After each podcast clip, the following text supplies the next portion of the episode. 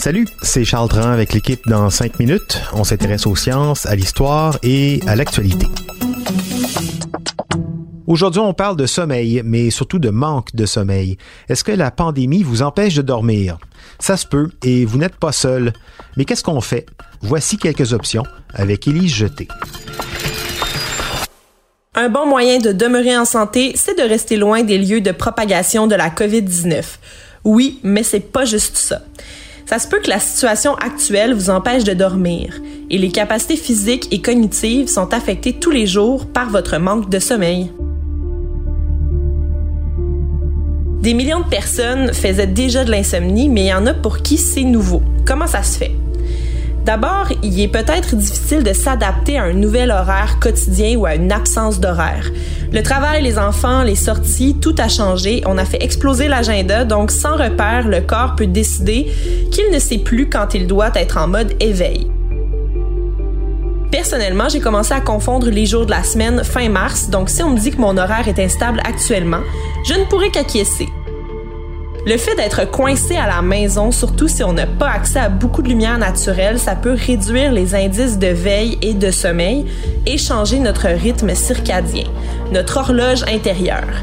C'est le rythme à l'intérieur de nous qui fait que notre corps sait qu'une journée dure normalement 24 heures. Si vous ne travaillez pas pour le moment ou si vos heures de travail ont été réduites en raison de la COVID-19, vous pourriez être tenté de trop dormir chaque matin. Dormir plus de 7 à 8 heures par nuit peut rendre le réveil beaucoup plus difficile, même si vous utilisez une alarme. Le stress, l'anxiété, les symptômes dépressifs liés à l'isolement, le fait de passer trop de temps devant les écrans aussi parce qu'on a juste ça à faire, ce sont là d'autres éléments qui peuvent nous mener vers un sommeil trouble. C'est important de bien dormir durant une pandémie, entre autres parce que ça rend le système immunitaire plus fort. Voici quelques lignes directrices pour rendre le sommeil possible d'abord, mais aussi pour le rendre réparateur. Avoir une routine similaire d'un jour à l'autre, c'est positif se coucher aux mêmes heures et se lever aux mêmes heures, mais aussi avoir une période de préparation entre une quelconque activité et le lit. Donc se laver, se mettre en pyjama, se brosser les dents normalement, ça permet au cerveau de se mettre dans une zone acceptable pour dormir. Bon, ça s'en vient, c'est bientôt, c'est là. On l'avertit. Réserver le lit pour le sommeil aussi. Ça peut être tentant de travailler au lit, manger au lit et même, dans le contexte actuel, de ne jamais en sortir mais la séparation est importante. On peut aussi agrémenter l'aspect invitant du lit en changeant souvent les draps, en faisant son lit le matin. L'exposition à la lumière est importante. On peut travailler sur le bord d'une fenêtre pour dire au rythme circadien Hey, salut, je sais que je suis habillé en mou, mais c'est le jour quand même. Attention également aux siestes. Si vous êtes à la maison, ça se peut que votre lit passe la journée à crier votre nom, mais si vous faites un petit dodo dans le jour, ça pourrait être néfaste pour votre grand dodo de la nuit. Demeurez actif, même si c'est juste une marche, garder des relations bienveillantes avec les autres et faire attention à ce qu'on consomme en termes de caféine et d'alcool notamment, ça aide. Et si vous faites des rêves saugrenus, ben vous n'êtes pas les seuls. Peut-être que vous avez remarqué sur les réseaux sociaux que les gens partagent beaucoup de rêves dignes de films de science-fiction. Il y a aussi Erin Gravely, une femme de San Francisco, qui recueille les rêves anxieux liés à la COVID-19 ces jours-ci. Elle les collige sur un site nommé I Dream of COVID. C'est très divertissant. Beaucoup de ces rêves sont semblables à ceux qu'on a lors de périodes d'anxiété standard. Être pourchassé, être nu dans un endroit public, être incapable de localiser quelque chose qu'on doit absolument trouver. Mais en temps de pandémie, ça se peut que vous rêviez plutôt à un médecin fou qui veut vous faire prendre de l'hydroxychloroquine sans votre permission, ou bien à une personne atteinte de la COVID qui crache sur les autres dans l'autobus pour les contaminer.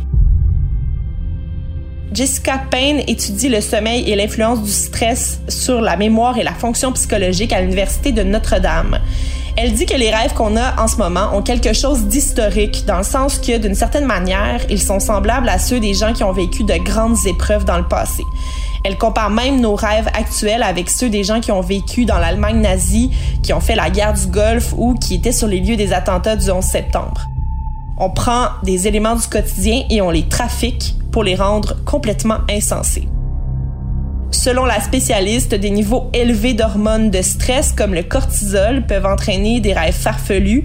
Un autre facteur qui pourrait contribuer à l'étrangeté des rêves de quarantaine, c'est qu'ils sont vécus pendant qu'une partie de notre cerveau appelée le cortex préfrontal dorsolatéral, le centre rationnel, est désactivé.